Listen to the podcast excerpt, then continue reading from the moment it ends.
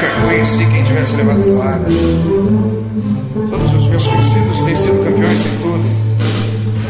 Eu tantas vezes reles, tantas vezes porco, tantas vezes viu. Eu tantas vezes irrespondivelmente parasita, indesculpavelmente sujo.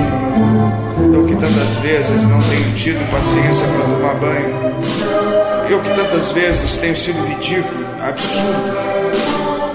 Que tenho valado os pés publicamente nos tapetes das etiquetas. Eu que tenho sido grotesco, mesquinho, submisso e arrogante. Que tenho sofrido enxovalhos e calado quando não tenho calado, tenho sido mais ridículo ainda. Eu que tenho sido cômico às criadas de hotel. Eu que tenho sentido piscar de olhos dos moços de fretes. Eu que tenho feito vergonhas financeiras, pedido emprestado sem pagar. Eu que, quando a hora do soco surgiu, me tenho agachado para fora da possibilidade do soco.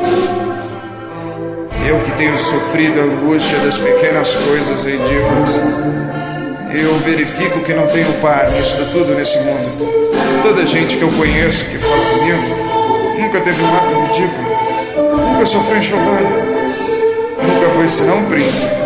Todos eles príncipes na vida. Quem me dera ouvir de alguém a voz humana que confessasse não pecado, mas uma infâmia, que contasse não uma violência, mas uma covardia.